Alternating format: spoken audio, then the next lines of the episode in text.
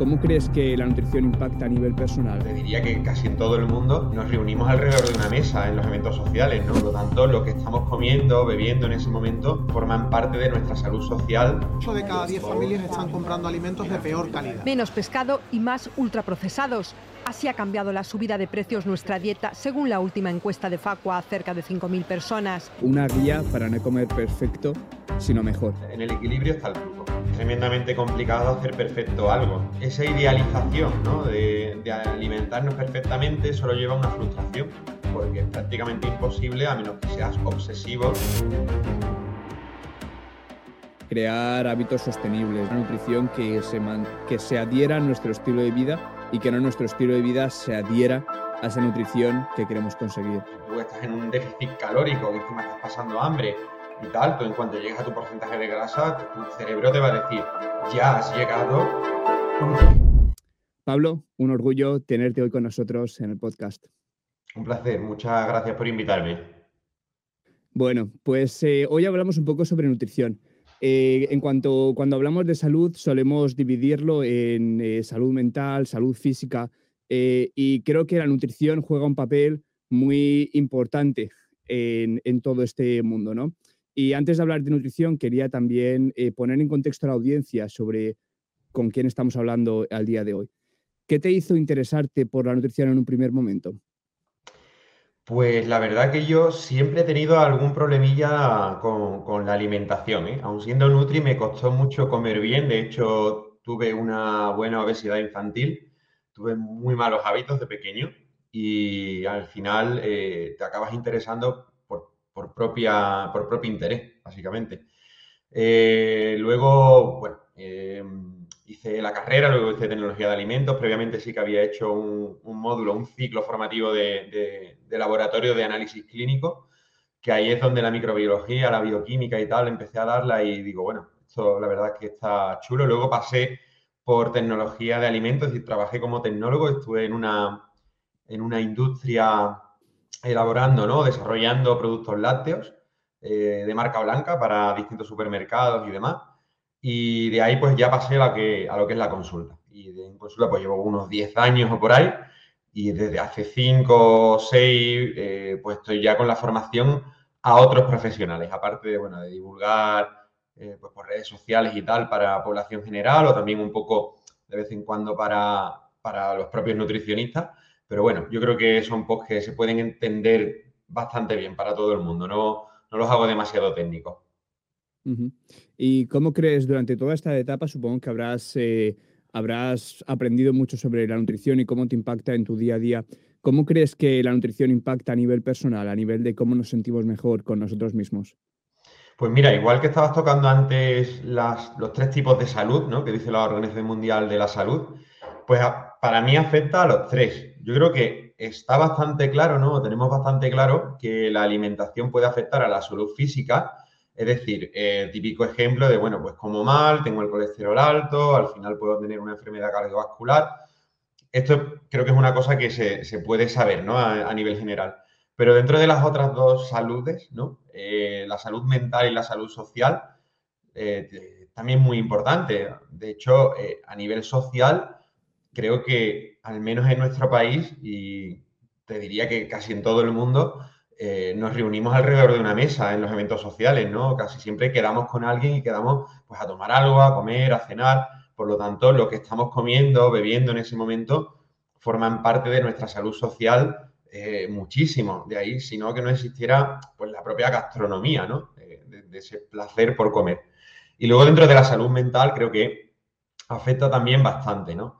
Tanto a nivel fisiológico, que sí que sabemos que hay ciertos alimentos que sí que nos pueden afectar un poco al estado de ánimo, como directamente, ¿no? A la relación que podemos acabar teniendo con la comida. O sea, yo he visto muchas veces en consulta muy malas relaciones con la comida, ¿no? Que afectan mucho a la salud mental, desde obsesiones, ¿no?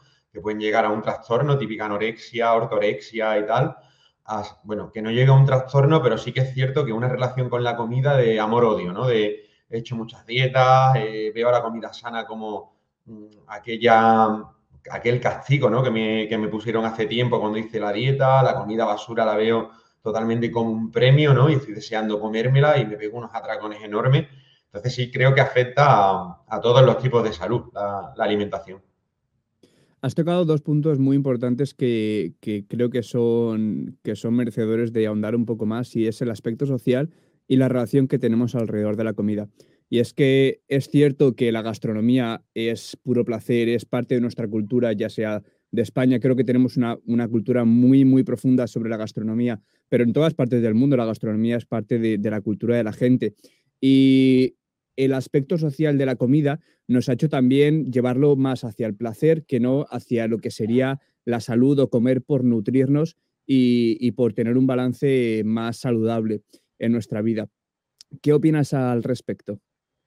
Yo creo que no, deberían chocar las dos ideas. Es decir, eh, si nosotros en casa, en, nuestro, en nuestra rutina del día a día, priorizamos la salud, es decir, frente simplemente al mero sabor, aunque luego sí que es cierto que podemos hacer comida saludable y sabrosa, ¿no? Pero entendiendo, ¿no? Es decir, bueno, me voy y me gusta, no sé, una pizza, ¿sabes? Eh, pues una pizza quizás, hombre, la puedes hacer un poquillo más sana y tal, pero creo que es un poquito priorizar más el sabor que la propia salud. Los elementos de una pizza no son los más saludables, ¿no? Con una harina y tal, fáciles de masticar, de tragar, pero creo que se puede hacer un equilibrio entre, vale, pues priorizo mi salud y mis decisiones alimentarias van a priorizar el que simplemente este alimento sea más nutritivo cuando estoy comiendo en mi casa, que suele ser el 70, el 80% del tiempo, obviamente, y luego, pues que ese otro 10, 20 o 30% del tiempo, pues quizás no priorice tanto la salud y priorice simplemente el sabor.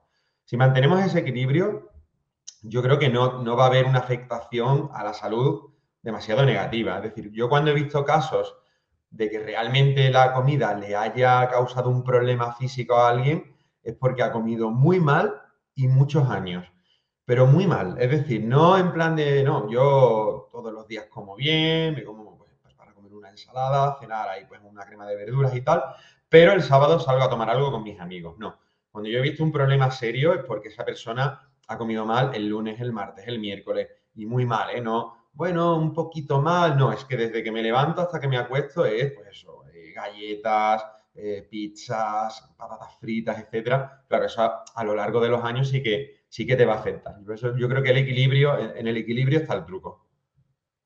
El equilibrio, la, una palabra muy importante, no solo en la nutrición, sino en muchos aspectos de la vida. Y también va muy acorde con, ese, esa frase que pones ahí en la portada de tu libro, que, dice algo así como una guía para no comer perfecto, sino mejor.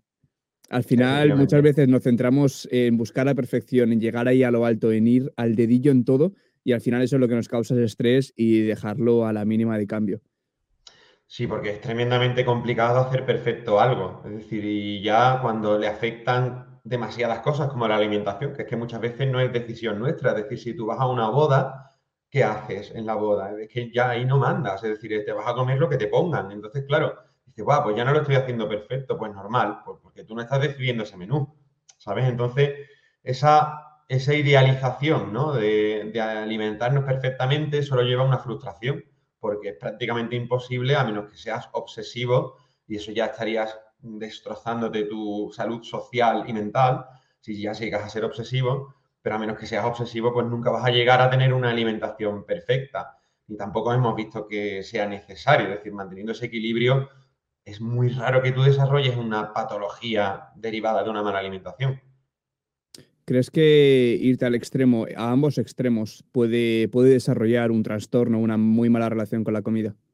Completamente, es decir, desde el trastorno por obsesión de comer bien, que es la ortorexia, ¿vale? Donde ya directamente dices, no, es que no voy a salir con mis amigos, es que no voy a ir a esa boda, claro, tu salud social se ve totalmente comprometida. A la típica persona también que dice, no, yo es que solo como por, yo solo selecciono las cosas por lo que me gustan. No, es que no, yo sé que, claro, la ensalada sí es muy sana, pero es que a mí me gusta más pues meterme un Big Mac. Ya pues vas a tener un problema. Es decir, todos los extremos creo que, van a ser malos, ¿no? Porque algún tipo de salud vas a estar tocando si llevas al extremo tanto una demasiado buena alimentación como una demasiado mala alimentación. Y creo que aquí uno de los problemas por el que yo he pasado es que uno de los extremos, en este caso el de intentar comer muy bien y el de intentar llevarlo todo a la perfección, está muy enmascarado en el sentido de que nos creemos que como es lo bueno teóricamente, al final es lo que tenemos que hacer y no creemos que sea malo para nuestra salud a largo plazo. Y al final seguimos haciéndolo, seguimos haciéndolo y se va desarrollando esa perfección que al final pues, te priva de quedar con tus amigos. Eh, la salud mental te la destroza poco a poco, te crea estrés, te crea frustración cuando ves que no puedes conseguir eso que habías planeado. Exactamente, porque cuando tú ves a un amigo tuyo hincharse a bollería, a galletas, a chucherías, seguramente te salga del alma decirle, oye, macho, yo creo que esto pues no es muy bueno. Pero es lo que tú dices, ¿no? El comer bien es lo que hay que hacer. Claro, es que ya no es que esté mal, es que está bien visto y es que te van a apoyar a seguir haciéndolo. Hasta que pasamos por unas líneas rojas que no tenemos que pasar y que ahí sí que es cierto que cada vez más es, pues, la divulgación está haciendo para que tus amigos también se den cuenta, ¿no? De que estás cruzando algunas líneas. Yo, pues veo gente en consulta donde sé que los amigos les dicen, oye, pues es que mis amigos me están contando que hay que ver, que nunca salgo con ellos, que, cuando salgo solamente quiero ir a tal tipo de restaurante, solo pido un tipo de comida. Si vamos a otro tipo de, de comercio, yo directamente ni voy, me pierdo ciertos eventos. Claro, esas líneas rojas también deberían darse cuenta los amigos, deberíamos hacer una divulgación para que tu entorno se dé cuenta de, y te pueda, te pueda también avisar.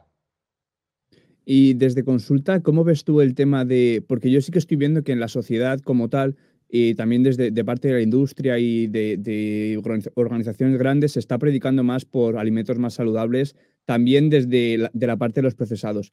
Pues eh, menos carnes procesadas, eh, menos azúcares, menos eh, aceites refinados. ¿Cómo crees que esa transición está yendo también a nivel social? A ver, esa, transición es necesaria. Es decir, nosotros no, podemos ir en contra de la industria alimentaria. Es absurdo. Primero porque es muy potente y segundo porque nos puede ayudar mucho. De ahí que te pongo un claro ejemplo. Por ejemplo, la industria alimentaria también ha hecho el gazpacho de bote. ¿Vale? El gazpacho de bote es un salvavidas, es un producto saludable que está a mano, que te lo puedes tomar en el mismo momento, no tienes que cocinar nada. Entonces, la verdad que eso le ayuda a mucha gente a comer bien. Por lo tanto, la industria alimentaria tiene que ser nuestra amiga. Lo que pasa es que esta industria alimentaria simplemente se va a adaptar a lo que le pida la gente. Es decir, ellos quieren ganar dinero, si la gente le pide algo saludable, van a fabricarlo, si le pide algo no saludable, te lo van a fabricar. A ellos le dan exactamente igual. Yo he trabajado dentro de industria alimentaria. ¿eh? Pero la cuestión sería que nosotros, primero a nivel social, eh, eduquemos a la población para que la población pida, exija y compre esos productos saludables. Si la población lo exige y lo compra, a la industria alimentaria le va a dar igual, se va a adaptar. Por lo tanto, primero, educación, exactamente, el dinero prima. Primero, educación, y si la gente lo compra, la industria alimentaria, pues coger unos tomates, un pepino, triturarlo y meterlo en un bote, fíjate tú, no se gastan absolutamente nada y le sacan un buen, muy buen margen de beneficio. Nos, queremos, nos creemos también que los procesados son generalmente malos pero también hay muchos procesados. O sea, todas las eh, alubias, todas las legumbres de bote son procesados, son perfectamente saludables para, tu nutrición, para meter los gazpachos, eh, las eh, carnes magras o los fiambres que tengan altos porcentajes de, carne son generalmente buenos y aún así mucha gente los sigue metiendo los procesados y como ya son procesados y han pasado por, por una sala industrial, ya no los podemos comer, ¿no? Efectivamente, hay un error ahí, ¿no? Por ejemplo, un procesado es el aceite de oliva. Yo tengo que estrujar la aceituna en una máquina, ¿eh? Y prensarla. Y, y claro, dice, wow, pero es que está en una fábrica, ya, pero sigue siendo aceite de oliva. Y luego tenemos muchos elementos, como tú has dicho. Hay cuatro particularmente que a mí me gustan mucho. El primero son las conservas, es decir, una conserva de pescado, una conserva de verdura, un pimiento asado de bote, un espárrago. Tiene una vida útil larguísima es muy, muy, muy fácil de, bueno, directamente no tienes ni que cocinar mucho. Entonces, la verdad que llegas con poco tiempo a casa y te puedes hacer una cena bastante saludable en cuestión de segundos.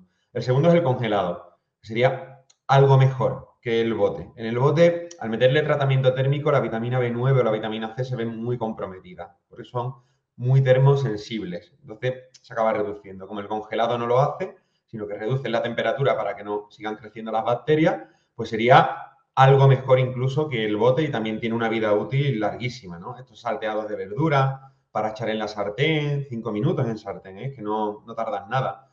Tercero tenemos las bolsas, estas bolsas, ¿no? De ensalada, de verdura ya cortada, tal. Vale, tienen menos vida útil, pero es mucho más fresco, es decir, es fresco, cortado, lavado y lo meto en una bolsa. Por lo tanto, mantiene muchas propiedades y sobre todo también mucha textura, ¿no? Porque la gente se suele quejar del congelado, de la verdura congelada, por ejemplo, que se te queda como cocida, ¿no? Que al final lo que es la textura crunch, pues no la, no la obtienes, ¿no? En estas bolsas sí que la obtienes. Y luego, cuarto, es lo que hemos dicho, lo que es el producto ya cocinado, como el gazpacho, un pisto, una crema de verdura de bote que dices, vale, ¿es mejor la de casa? Sí, pero es que la del bote no es muchísimo peor que la que tú haces en tu casa. Yo siempre digo la misma broma, una fábrica no le echa cianuro a la comida, es decir, ellos no tienen ningún interés en matarte, ¿vale? O sea, te están haciendo un producto que tiene un pelín más de sal o algo parecido, pero malo, malo como tal, ese plato no va a ser. La industria alimentaria lo que quiere es crear un producto que sea lo más barato posible y que siga gustando al consumidor. Ese es su principal objetivo. Sí. Y que tú lo compres. Y de los, cuatro, de los cuatro tipos que tú has recomendado, eh, creo que tienen un punto en común y es hacernos la vida más fácil y quitarnos la preocupación de tener que cocinar o salvarnos la vida cuando, cuando no podamos cocinar o no tengamos el tiempo en esta vida tan frenética y tan estresante que tenemos todos. Efectivamente, eh, al final tenemos que recurrir a ello porque no nos queda más remedio, que sí, que es muy bonito decir, oye, que hay que cocinar más, que hay que ir al mercado, tal cual, claro, en una vida idealizada, pero luego en la realidad la gente trabaja 8 o 9 horas, una hora de transporte, crianza de niños, ir al gimnasio, tengo que ir luego al banco, al dentista, bla, bla, bla, bla, y dice, ya, pero mm, yo eso es muy bonito decirlo, pero luego hay que hacerlo. Por lo tanto, estos productos los tienen que ayudar y facilitar a comer de forma saludable en esta vorágine en la que vivimos. Y para terminar con el apartado de la, de la, industria y todo este tema social, creo que a los oyentes les gustaría, les sería de mucha utilidad que dieses un par de consejos a la hora de mirar etiquetas o saber elegir ciertos productos que sean más recomendables o menos recomendables, aún sin saber mucho sobre nutrición, sobre bioquímica, sobre macronutrientes, etcétera, etcétera. Un par de consejos así, pues como para cómo aprender, eh, para leer etiquetas, etcétera, etcétera.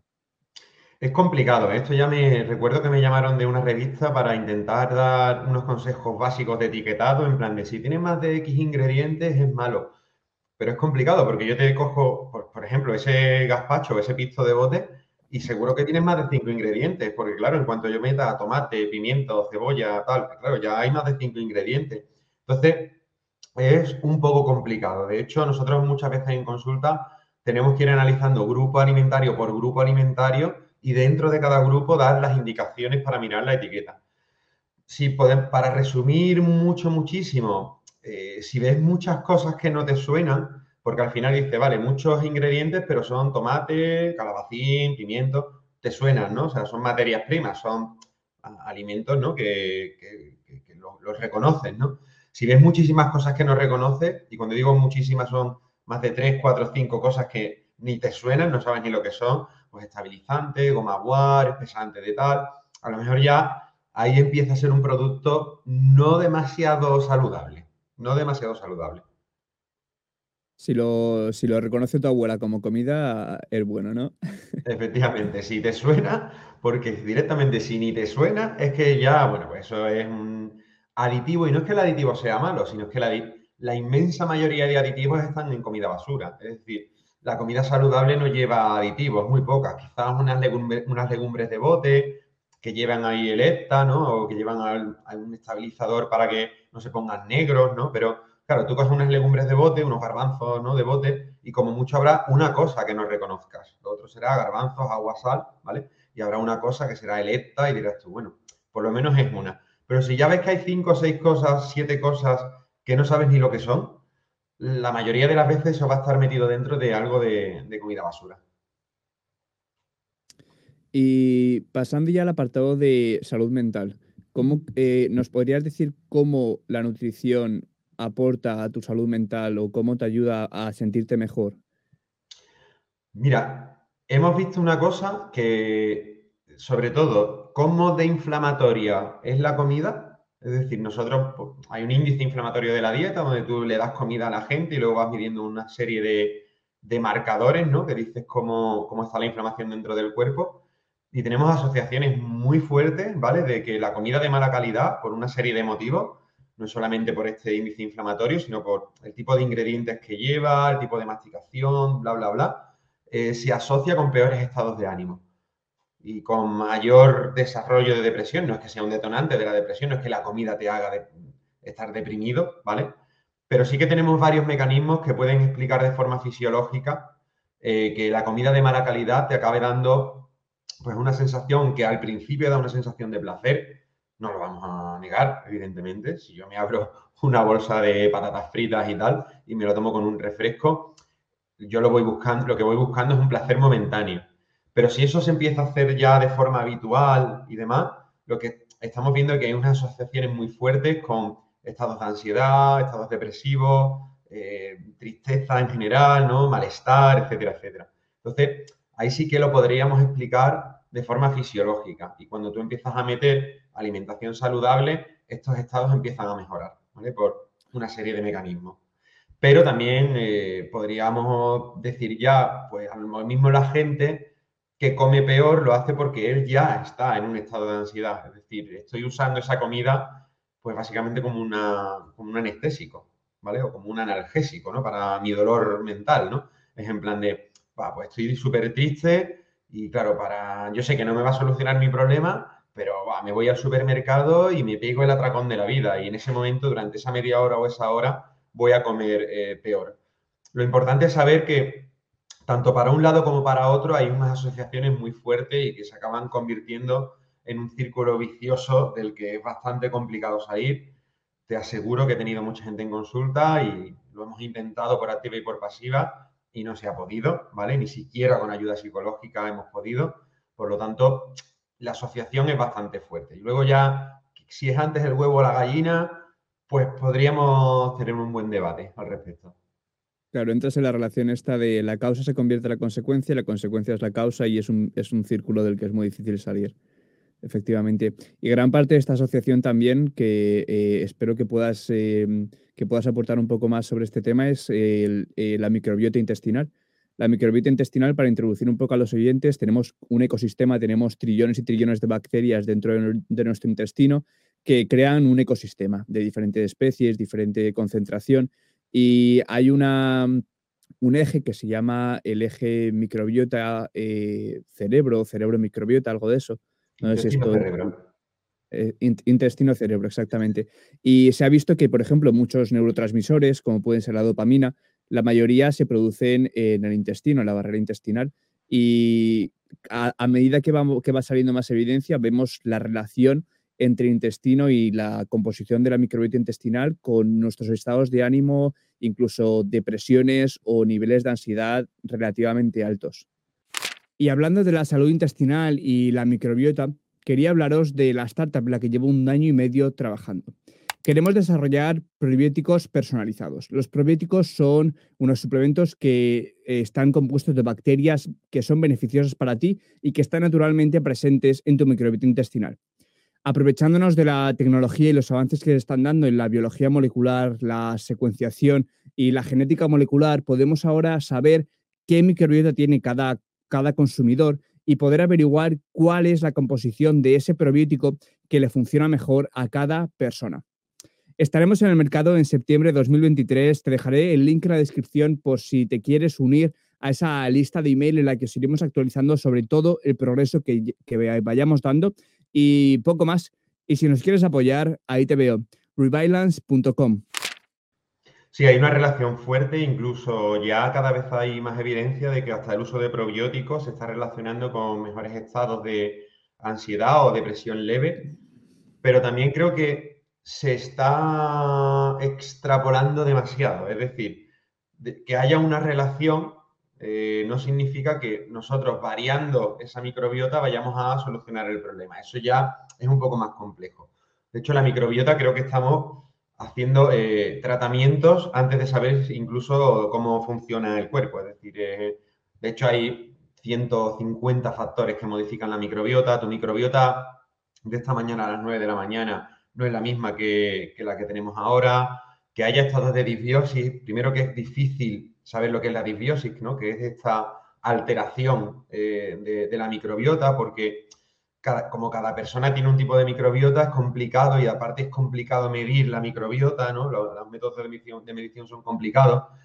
si bien es cierto que cada vez hay más investigaciones que ven la relación, primero que no sabemos si es causa o consecuencia, porque lo mismo este estado, simplemente este estado depresivo eh, ya puede alterar la microbiota.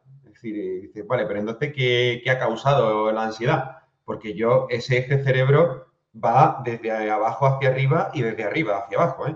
Entonces, claro, si yo con esos neurotransmisores también empiezo a alterar la microbiota, lo mismo la microbiota ha sido alterada ya por el estado depresivo o, de ansiedad, ¿vale?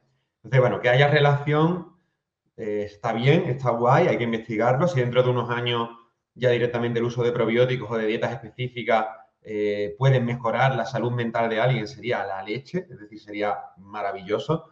Pero a día de hoy no, mm, todavía no tenemos información suficiente como para decir, mira, este probiótico junto con estos cambios alimentarios, donde incluimos más fibra o este tipo de fibra concreta o tal, o alguna molécula o algún alimento, ya te va a mejorar seguro, seguro este estado de ansiedad o de depresión. De momento no, no tenemos esas pruebas. Lo que sí que hay son ciertos alimentos que sí que pueden ayudar a proliferar esas micro, esa microbiota o esas bacterias buenas dentro del intestino, ¿no? Los llamados prebióticos. Principalmente son fibras, es decir, cualquier fibra que al final es aumentar el consumo de frutas, verduras y tal, porque sobre todo son las fibras fermentables las que se suelen usar por esa microbiota, las fermentan y entonces crecen y generan los ácidos grasos de cadena corta y esos ácidos grasos son muy buenos porque entran eh, en el organismo ¿no? y tienen unos efectos pues, antiinflamatorios, etc. Eh, por lo tanto, el consumo de frutas, de verduras y tal, pues es muy bueno, de cereal integral, etcétera. Pero claro, cada fibra es un mundo, porque cada fibra es fermentada por un tipo de bacteria y genera una serie de ácidos grasos de cadena corta. Entonces, eso de englobar todos los prebióticos y decir que todo tiene el mismo efecto, que incluso todas las fibras tienen el mismo efecto, hay que ir con un poco de cuidado. Y también el decir, vale, mira, estoy mejor, porque claro, he metido más fruta, más verdura, eh, más cereal integral, más fruto seco, y eso es lo que ha alterado mi microbiota y por eso me encuentro mejor. Y yo entonces siempre me pregunto y digo, ya, pero es que esa fruta, verdura y tal, también te ha aportado una cantidad exagerada de vitaminas, de minerales, de polifenoles, es saciante, eh, lo mismo el consumo calórico ha reducido, lo mismo estás desplazando alimentos porque me he metido una ensalada y entonces ya no me he metido la pizza. entonces, claro, decir que esos cambios alimentarios ha mejorado tu estado mental porque ha modificado la microbiota, esta ha generado ácidos grasos de cadena corta que han llegado a tal sitio, me parece un poco, bueno, mm, ir un poco demasiado veloz, diría yo. Hayas comentado un punto muy que me parece muy interesante y es que muchas veces pensamos que un cambio alimentario eh, es lo que causa esa consecuencia o ese cambio en, nuestra, en nuestro cuerpo, ya sea físico, mental, etcétera, pero muchas veces es la consecuencia de no tomar lo que, eso que hemos sustituido, lo que, lo que causa el cambio. Y al, al, aún, aún habiendo cambiado, nos, nos seguimos pensando que la otra, eh, la buena o el cambio en la, en la comida que hemos hecho es lo que ha causado de verdad el cambio, cuando no ha sido así. Efectivamente, porque también, claro, muchas veces iniciamos ese cambio, pues a lo mejor porque ya me encuentro mejor. Quizás yo estaba comiendo mal porque estaba en una situación muy desagradable. Pues, por ejemplo, estoy en un trabajo donde mi jefe me grita y yo cada vez que voy al trabajo lo paso fatal. Entonces salgo del trabajo y me empiezo a pegar atracones, ¿no? Dice, bueno, pues lo mismo, el cambio alimentario ha sido porque he dejado el trabajo. Y ahora estoy en un trabajo donde no me gritan, me encuentro bien y casualmente, pues claro, ya salgo, no me meto a atracones, me apetece comer bien. ¿Qué es lo que ha causado la mejora? La alimentación. Lo mismo la alimentación es simplemente una consecuencia de que yo ahora me encuentro bien mentalmente, ¿sabes? Entonces, hay que valorar un todo, hay que valorar persona por persona y en nutrición es complicado generalizar, ¿eh? es bastante complicado. Tienes que ir caso por caso y viendo a ver lo que le pasa a cada persona, ¿no? En, cada caso particular. Exactamente. Y hablando de los niveles de energía, porque a mí me pasa mucho que yo cuando, cuando como mucho, cuando como pesado, cuando como algo que está, pues, eh, que tiene mucha grasa, que tiene mucho procesado, al final me siento muy, pero muy cansado, me siento muy pesado y al final se me quita la ganas de hacer cosas. En cambio, si me meto, yo qué sé, un, yogur, eh, un queso fresco batido, por ejemplo, con algo de fruta, eh, algunos cereales que sean altos en fibra, etcétera, poca comida, pero que, que me llene y que me dé la energía que necesito, empiezo el día, pero vamos, con una energía por todo lo alto. Es normal por dos cosas. La primera, la que hemos comentado antes, ¿no? De que se elevan los marcadores inflamatorios, es decir, nos inflamamos un poco, ¿no? Eh, el cuerpo no está funcionando de forma correcta, está casi... O sea, realmente la inflamación no es mala, es decir, si a ti te pica un mosquito, esa zona se tiene que inflamar para retirar las cosas malas, meter las cosas buenas, reconstruir, no es malo, ¿no? Pero claro, si yo estoy comiendo y me pego pues un atracón de una comida basura y tal, eh, lo que estoy haciendo es estar inflamado pues casi todo mi cuerpo. Es como si me hubieran picado miles de mosquitos. Bueno, tú cuando si te pica un mosquito y ya te, da la puñeta, imagínate si te pican 100, ¿sabes? Pues no estás bien, ¿no? Y segundo, porque claro, ante algo muy complicado de digerir, eh, prácticamente toda la sangre se nos va a ir al, intestino, al, al, estómago y al intestino.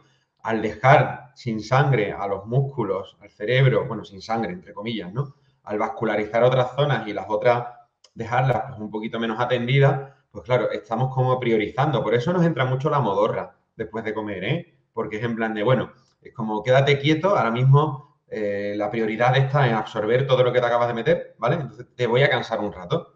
No te pongas ahora a correr, no te pongas ahora tal, que no es el momento, ¿sabes? Ya cuando esto esté metido dentro de sangre, tú haz lo que te dé la gana. Pero de momento, yo lo que te voy a mantener es en el sofá, ¿vale? Por eso y ya si es de mucha comida basura, ya le llamo mucho yo la, resaca de comida. Es casi como tener resaca directamente. De madre mía, uf, con lo que me metí ayer. A ver si vuelvo a comerme una ensalada porque estoy que no. Estoy hinchado, ¿no? De hecho, hay mucha inflamación, de, o sea, muy, mucho edema, mucha retención de líquido, sobre todo por eso, el consumo copioso, con, mucho consumo de sal. En fin, si le metemos alcohol ya ni te cuento. Entonces, sí, eso es muy normal que pase. ¿eh? Es gracioso porque yo estoy viviendo aquí en Dinamarca, yo llevo ya tres años aquí fuera de España y el término modorra se ha hecho ya un estatuto aquí también fuera de España por justamente eso, ¿no? Por comer mucho y después tener así la sensación de cansancio, de no querer hacer nada, solamente eso, tirarte al sofá y quedarte ahí un par de horitas hasta, hasta que la digestión se haya ya terminado. Efectivamente. y en relación a cómo son los hábitos o qué hábitos serían más saludables en cuanto a nutrición se refiere, ¿nos podrías dar algunas pautas? Eh, pues, por ejemplo, ahora estos años se ha hablado mucho sobre el ayuno intermitente, sobre dietas cetogénicas, etcétera, etcétera. ¿Nos podrías dar algunas pautas en cuanto a el número de comidas que tenemos que hacer, la frecuencia, etcétera, etcétera? Mira, es todo mucho más simple. Es decir, cuando empezamos a ver ayunos intermitentes, dieta cetogénica y tal, eh, eso es como la punta de la pirámide de lo que sería una educación nutricional. Son estrategias dietéticas que se pueden usar. Las he usado yo en mí mismo, las he puesto en muchos pacientes, pero eso no es comer bien, para que nos entendamos. Se puede comer bien haciendo ayuno intermitente o dieta cetogénica, pero yo empezaría por unos pasos más sencillos, es decir, empezar a aumentar el consumo de fruta y de verdura, que parece una tontería, pero no lo es, ¿vale? Cuando tú le preguntas a mucha gente, su consumo de verdura es que el martes comieron judías verdes y ya, ¿sabes? O que hay un pimiento asado de guarnición en un chuletón el sábado. Entonces, claro, es aumentar de forma notable el consumo de fruta y verdura, ¿vale? No un poco, sino de forma notable. Pero por lo que hemos hablado antes también, porque seguramente eso desplace a otros alimentos. ¿vale? Entonces, simplemente el hecho de aumentar la fruta y la verdura, ya sabemos que tiene un efecto muy potente. Y además lo dicen todas las revisiones, todos los metaanálisis observacionales, de intervención, etcétera, etcétera, son cosas que sí que podemos estar, creo que todos los nutricionistas, de, acuerdo, ¿vale?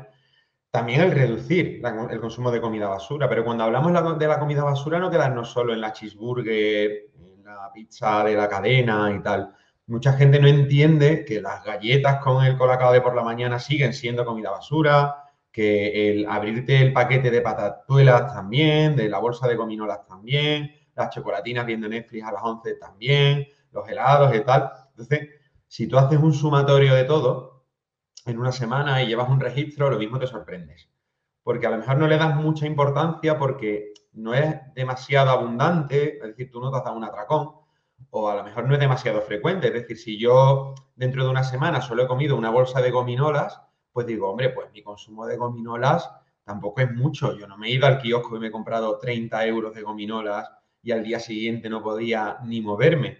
Pero empezamos a sumar que si el lunes las gominolas, galletas y un croissant, el martes quizás no eso, pero fue una pizza, unas cañas y unas patatas fritas. Y el miércoles hubo cumpleaños y fue una tarta, unas frituras y un tal.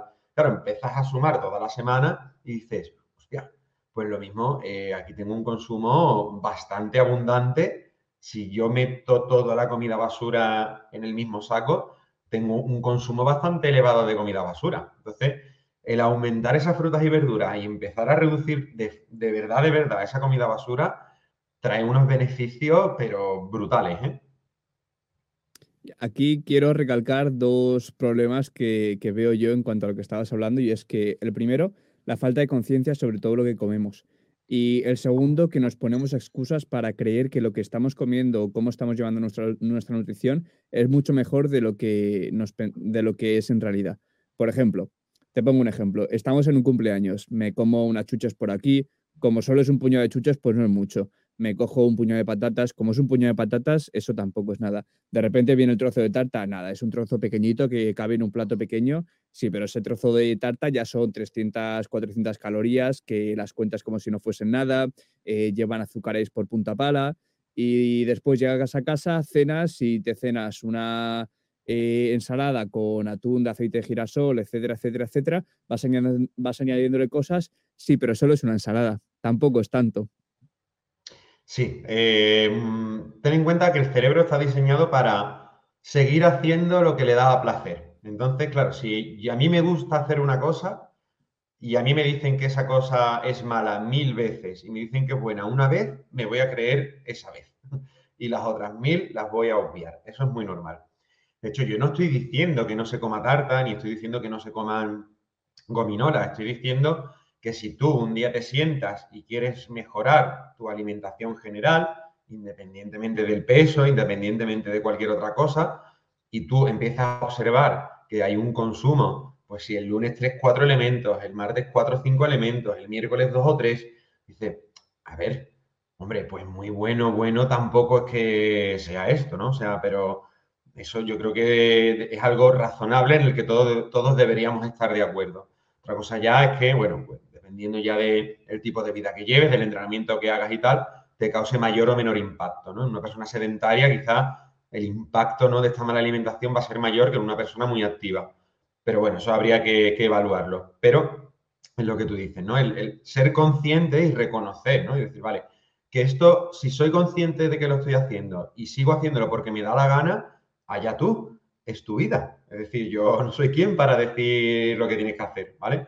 Pero si tú quieres comer mejor y me preguntas, mi deber es decirte, pues bueno, analicemos qué es lo que estás comiendo actualmente y veamos si se, te está yendo un poco de las manos. Yo en mi experiencia, yo he pasado por, por, muchos extremos. He pasado desde a comerme dos, tres polvorones al día como si fuesen pipas, a después estar en casa y aun siendo comida buena, comida de casa, tenía yo que prepararme lo mío aparte porque tenía que llevarlo todo medido, calculado, etc. Y creo que de esa experiencia he llegado a un punto en que ahora la norma es comer bien, comer flexible, no contar nada, no medir nada. Y la excepción sí que puede ser pues, salirme un poco de la norma, disfrutar, buscar más ese placer. Y creo que ahí en ese equilibrio es donde he encontrado el ratio perfecto entre tener una vida saludable, poder aportar todos los nutrientes que necesito y también contrastar un poco con ese placer, ese disfrute. Y también lo que me he dado cuenta es que ese ratio también me hace disfrutar mucho más de esas comidas que no solo no suelo disfrutar normalmente. Efectivamente, mira, a menos que seas un deportista de élite en el que tu vida mm, se base en eso y tu sueldo, o que te mira, que te encante, que tampoco pasa nada, ¿sabes? Eh, yo prefiero que la gente lleve un equilibrio. Porque yo tengo también a los deportistas que, que sí, que tienen que pesar todo y eso, pero ellos mismos te dicen, esto es muy desagradable, es decir, que yo no pueda irme a un cumpleaños, ¿no? A comerme un trozo de tarta porque al día siguiente peso medio kilo más y en la bici lo noto, pues la verdad que a ellos también a salud mental no, les afecta de forma muy positiva, ¿eh? Lo que pasa es que, bueno, que un deportista de élite, pues la salud mental, pues le cuesta porque hace unos esfuerzos brutales, pero que cada uno haga con su vida lo que quiera. O sea, después vienen las Olimpiadas y todos nos alegramos de la medalla de oro, ¿eh? Que aquí mucha salud mental, pero nos encanta que ganemos la, la, Copa del Mundo, ¿sabes? Eh, por lo tanto, si eres deportista y tal, sí, pero si eres un amateur y bueno, tienes tus objetivos, que no pasa nada. Oye, pues mira, me quiero ver bien en el espejo y me gustaría tener un porcentaje graso pues bajito o, musculatura y tal, lo veo bien. O sea, mientras no caigas en una obsesión y saltes esa línea roja, como tú dices, ¿no? Es decir, vale, pues ahora eh, normalmente como bien, incluso a lo mejor puedo pesar algunas comidas por tener un poco de, no sé, de, saber un poco, ¿no? La cantidad que, es razonable, pero luego también me gusta pues salir el sábado con unos colegas, ¿no? Y, tomarme, pues yo qué sé, lo que me apetezca ese día. Quizás no me meto un atracón, pero la verdad que no, no, tengo ningún miramiento en la cantidad o calidad de lo que me voy a meter ese día. Ese equilibrio va muy bien y sobre todo a largo plazo va, va estupendamente. Sí, aquí en el podcast hablamos mucho de objetivos a largo plazo y que la vida la tenemos que tratar como una maratón en vez de como un sprint. Y creo que la nutrición es un poco parte de eso, ¿no? De crear hábitos sostenibles, de crear una nutrición que se, que se adhiera a nuestro estilo de vida y que no nuestro estilo de vida se adhiera a esa nutrición que queremos conseguir.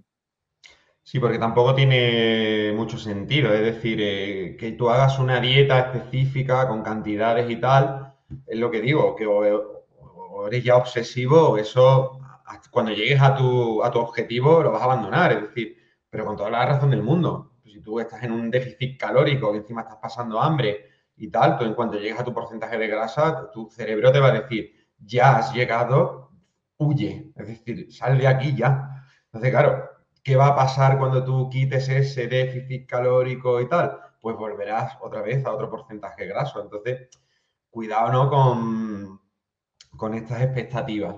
Y cuidado también estas expectativas que vienen de estas redes sociales, donde hay gente o que está usando productos que les permiten mantener ese porcentaje graso durante mucho tiempo, o gente que no lo está usando, pero que ah, me hago fotos en esa semana que estoy rajado, ¿sabes? Y luego la voy subiendo a lo largo del año y parece que desde marzo hasta octubre estoy en un 7% de grasa.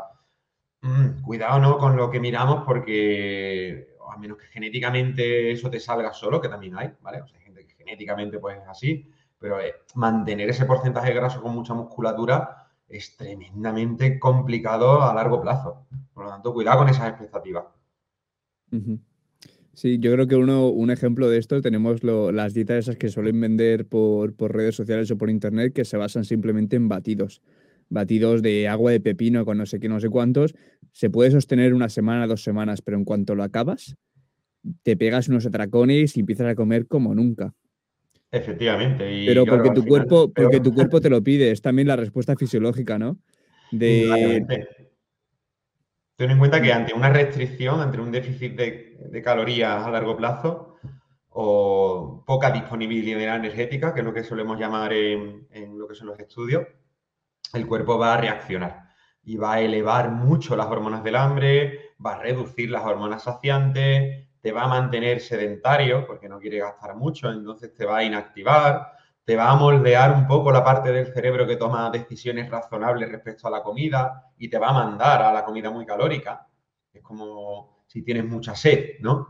Como pues te va directamente, tienes como un embudo, ¿no? Donde tú solamente vas a ver o vas a buscar agua o algún líquido. Pues cuando tienes mucho hambre exactamente igual, pero con la comida muy calórica. Es como, no, una manzana no, tengo tanto hambre que tendría que comer mucho de esto para obtener lo que quiero. Mejor me voy a los bombones, que con pocos bocados ya voy a obtener lo que, lo que necesito. Entonces, esta corteza, ¿no? De, que, se supone que nos hace razonables, que no somos, que no seamos animales, ¿no? Sino que tengamos un raciocinio, pues ahí como que se nubla un poco y dice, tú ahora eres animal. Y ahora ve y come. Y come, y además come lo que tú sabes. No te vayas a ir a por una ensalada, ¿sabes?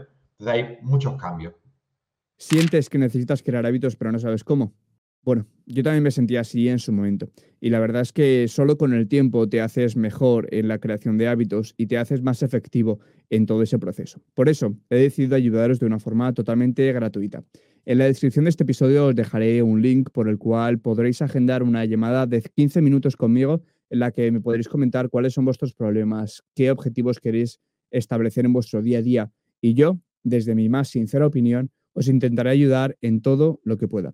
Ya sabéis, en la descripción tenéis el link para agendar esa llamada.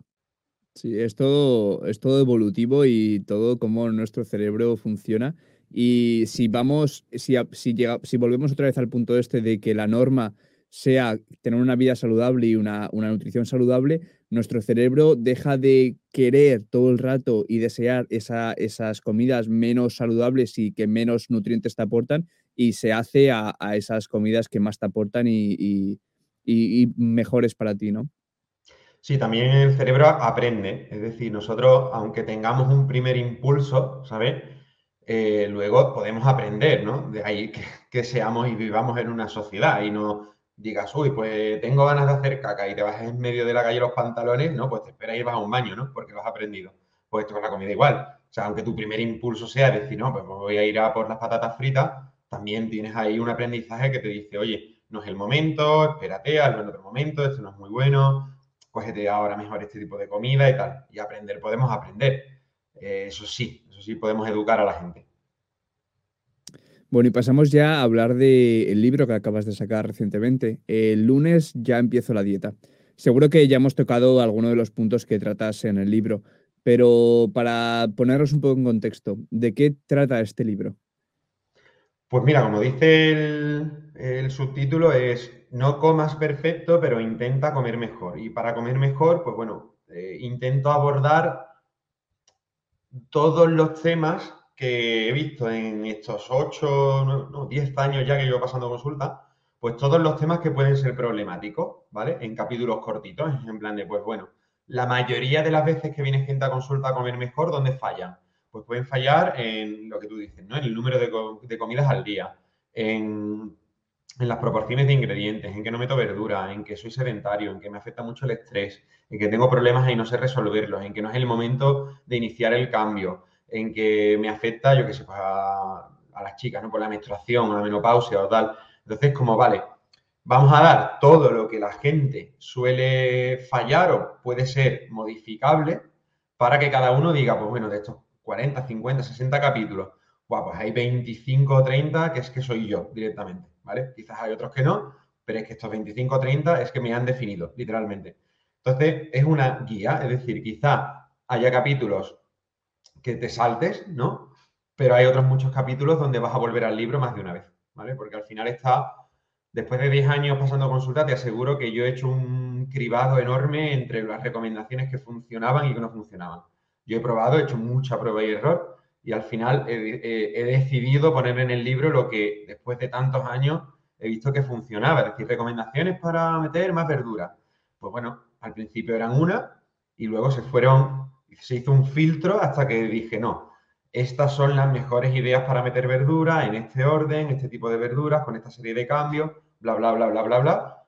Y eso es lo que he querido incorporar en el libro, en capítulos cortitos, para que sea lo que hemos dicho, una guía, ¿no? De que puedas volver y, sea muy práctico y digas, vale, es cierto que Pablo tenía aquí esto puesto y, y, pues no, me estoy liando un poco con las verduras, voy a volver a esto, voy a volver a recordarlo y voy a volver a, a intentar aplicarlo. Y eso es lo que intenté hacer en el libro. Qué guay. No sé si, si, te pasa a ti, pero a mí, por ejemplo, familiares o gente cercana eh, ven que, pues, que, que me, importa, me importa la nutrición, me importa cómo me alimento y se interesan para ver si pueden hacer exactamente lo mismo que yo. Me preguntan cómo como, qué alimentos como, qué número de comidas, eh, qué métodos utilizo. Y siento la presión de que me funciona a mí, pero sé que a ellos no le va a funcionar o puede que a ellos no le vaya a funcionar, porque cada persona es un mundo. Y creo que este libro cubre muy bien esa parte, de dar muchos eh, casos reales que puedan darte un poco de información sobre cómo hacer las cosas y probar cosas diferentes para ver cuál te funciona. Efectivamente, es lo que tú dices, en plan, es que una pauta, un tratamiento y tal, que yo le doy a una persona, es que lo mismo la siguiente persona que entra en consulta tiene otro completamente distinto. Entonces, claro, Mm, si yo pillo la dieta de tal o el libro de tal y al final me dicen que es que todo el mundo, ¿no? Me pillo el libro, un libro de dieta ceto y me dice que es que la dieta ceto es la mejor para todo el mundo, es que permite que me ría, ¿sabes? O sea, después de tantos años en consulta, o sea, yo he visto auténticas barbaridades, o sea, yo a lo mejor eh, he dicho, oye, venga, vamos a probar la dieta ceto y esa persona al tercero o al cuarto día me ha escrito y me ha dicho, esto es insoportable. Entonces, que una persona diga que una pauta dietética, una dieta, una estrategia, un plan o como lo quieras llamar, es lo mejor para todo el mundo, para el 100% de la población. Hombre, de hecho la dieta ceto es que está hasta contraindicada en una serie de en bastantes situaciones, ¿no? Entonces, la idea es esa, ¿no? Venga, voy a ver de todo lo que pone aquí que me afecta a mí y voy a decidir, ¿no? En plan de, no, no, es que yo soy consciente que esto me afecta a mí, este capítulo, este, este y este, soy yo, o sea, es que me afecta. Entonces, eh, voy a empezar a aplicar los capítulos que creo que a mí me afectan y sobre todo intenté no hacerlo paternalista. Hay algunos que, bueno, que sí que doy un consejo directo, pero si son situaciones un poquito más, digamos, íntimas, ¿vale? O un poquito más complejas, ¿vale? Eh, yo hablo de una persona inventada que puede ser Pepe, María, Jorge o como se llame, para que alguien se vea reflejado y no sea tan directo, ¿no? Es en plan de, ah, pues yo también le diría a Pepe lo que está diciendo Pablo. Y a lo mejor tú te ves reflejado en Pepe y dices, uff, pues lo mismo sí que me tendría que aplicar yo el cuento. Sobre todo en temas un poquito más, lo que hemos dicho, más íntimos. Hay tantas dietas como, o deberían de haber tantas dietas como personas hay en el mundo. Y es que cada persona al final necesita, tiene sus necesidades, tiene sus objetivos y la nutrición y la alimentación es gran parte de ello. Exactamente. Mm, y ¿para quién o a quién le recomendarías leerse el libro? Mientras que estabas haciendo todo el proceso de, mm, pues de, escribir el libro, ¿en quién estabas pensando como público objetivo? Pues la verdad que intenté que el público objetivo fuese casi cualquier persona que simplemente quisiera comer mejor. El libro no está destinado a pérdida de peso, aunque haya algunos capítulos que sí, ¿vale? Es decir, porque pues hay muchas veces que, que eh, oye, no pierdo peso por el tiroides, no pierdo peso porque no voy bien al baño, pues sí que es cierto que también se, pueden dar consejos para una persona que tiene algún problema tiroideo, por problemas de estreñimiento, pero está abierto para cualquier persona que quiera mejorar sus hábitos alimentarios y que no quiera ceñirse a la dieta de tal nombre, sino que diga, no, o sea, yo quiero comer bien eh, y, no quiero leerme pues, un libro de, un plan específico o una pauta específica, sino que quiero que me aborden muchos temas para yo seleccionar los míos. Por lo tanto, no está dirigido a un público específico ni de pérdida de peso, ni de ganancia de musculatura, ni a personas que vayan al gimnasio. Es decir, lo puede leer tanto una persona de 20 años que simplemente quiera comer mejor, relacionarse bien con la comida, como una persona de 60 años con tres o cuatro patologías y con menopausia, etcétera, etcétera. Es decir, está abierto a todo el mundo, no hay un público objetivo concreto. Y hablando de diferentes casos prácticos y diferentes ejemplos para poder eh, coger información acerca de cómo organizar tu dieta o cómo organizar tu alimentación, ¿cómo es un día en tu dieta normal como nutricionista o, en consulta? Pues yo ahora trabajo bastante en casa, es decir, no paso mucha menos consulta, me dedico más a, a la formación de los otros Nutri. Entonces estoy bastante tiempo en casa. Bueno, me suelo levantar, mi desayuno suele ser café con leche y alguna tostada con algo proteico para que me llene hasta mediodía, aunque hay veces que no desayuno y hago ayuno intermitente porque no me apetece seguir a desayunar. De ahí que, por ejemplo, en el libro hablo mucho de lo de la frecuencia de comida, las cinco comidas al día y siempre digo que, que no hay nada mm, obligatorio, es decir, que un día puedo hacer cinco y otro día puedo hacer dos y no pasa absolutamente nada, ¿sabes? Eh, lo que es la comida entre semana, bastante correcta, con bastante verdura, eh, bastante comida saludable. Intento darle mucha especia, alguna salsita, que esté rico, que esté sabroso, porque si no me aburro las cosas como son. Y luego el fin de semana pues soy bastante más abierto y tampoco me preocupo mucho de mm, eso de la cantidad o calidad, porque bueno, también entreno bastante, o sea, voy al gimnasio, hago fútbol 7, hago crossfit y entonces, bueno, creo que tampoco me afecta tanto pues que el fin de semana tomar peores decisiones alimentarias nutritivas, ¿no? Y priorizar un poquito más, más el sabor. Creo que de aquí podemos sacar dos lecciones. Una es flexibilidad, tener una alimentación flexible y la segunda es escuchar a tu cuerpo. Si darle también lo que tu cuerpo necesite, ¿no? En cada momento. Efectivamente, aunque mucha gente te dirá, ya, pero es que mi cuerpo siempre necesita donetes, que eso es una de las cosas que me responden mucho. Sí, también muchas veces, cuidado con lo de la alimentación intuitiva, que nuestra intuición puede estar totalmente nublada, ¿vale? Y ahí hay veces que sí hay que decirle a alguien, oye, cuidado, ¿vale? O sea, tu, intuición quizás te va a decir esto, pero también hay que educar, ¿no? Y alimentación intuitiva está bien cuando la persona tenga la intuición bien. Es decir, cuando ya esta persona pues, no tenga ningún problema y sepa bastante bien tomar decisiones, sepa gestionar bien sus cantidades, etcétera, ahí no hay ningún problema en la alimentación intuitiva. Pero cuando la gente no sabe intuir bien esa cantidad, proporción, frecuencia y tal, sí que es cierto que una educación le va a venir bien. ¿eh? Claro, yo creo que la intuición o la, o la dieta intuitiva puede tener cabida si ha habido un entrenamiento más disciplinado y más estricto antes, al menos educativo, en términos de qué, me aporta cada comida eh, a nivel saciante, a nivel macronutrientes un poco, ¿no? Para saber, pues, qué valor me aporta cada comida. Exacto, si ya más o menos tienes una educación nutricional y sabes gestionar bien, pues eso, la cantidad que como, la calidad que como, la frecuencia, etcétera, etcétera, hay una alimentación intuitiva barra libre, yo encantado. Pero cuando veo que la persona que tengo delante no sabe, no sabe literalmente cuántas veces a la semana es razonable comer X alimentos o qué cantidad es razonable de comer, pues esa persona me siento con ella y le digo, bueno, venga, vamos a sentarnos y, vamos a intentar que alguien te oriente, porque aparte lo vienen pidiendo, ¿no? En plan de, oye, mira, Pablo, es que, estoy súper perdido, súper perdida a la hora de cantidades, de frecuencia y tal, necesito que me eches una mano. Entonces, ahí no hay alimentación intuitiva porque la persona, esa intuición no, no, le funciona, entre comillas. ¿Y dónde crees que la gente puede empezar esa educación nutricional? Eh, fuera de toda universidad o todo grado nutricional eh, o, grado universitario de, nutrición, etcétera, etcétera. Hombre, hay muy buenas cuentas de divulgación, muy buenos canales de, YouTube, es decir, que hay gente que lo está haciendo muy bien. Eh, sobre todo, no es por titulitis, ¿no? Pero porque también hay muchos titulados que dicen unas barbaridades enormes, ¿no? Pero sí me iría un poco más, sobre todo, a alguien que tenga titulación y también que tenga experiencia.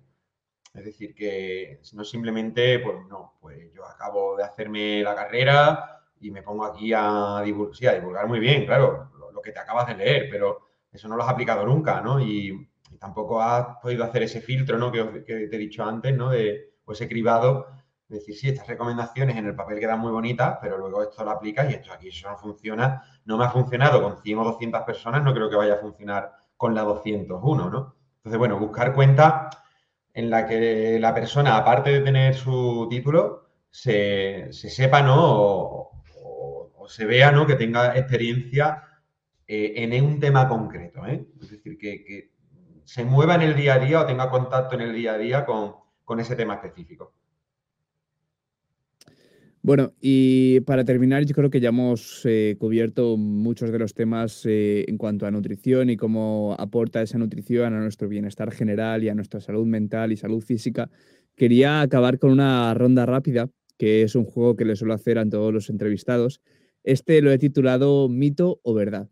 Te voy a proponer cinco o seis títulos y me tienes que decir si a tu opinión o en base a lo que has leído, si te parece un auténtico mito o algo que sí que puede ser verdad. Perfecto, dispara. Venga, pues vamos a por ello. El café con aceite de coco en ayunas te ayuda a perder peso. mito. Se puede perder grasa localizada. Mito, mitiquísimo.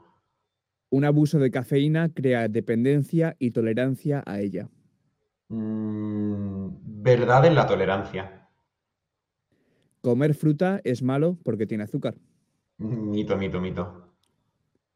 Los carbohidratos te ayudan a tener un mejor rendimiento deportivo. Mm, te diría que verdad, en muchísimas ocasiones. No se pueden juntar macronutrientes en la misma comida. Mito. Pues nada, con esto ya acabamos la entrevista de hoy.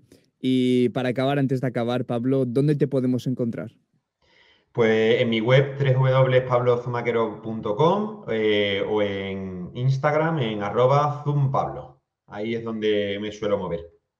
Perfecto. Como en todas las entrevistas que hacemos, tendréis todos los links y toda la información sobre la que hemos estado hablando en la descripción del episodio.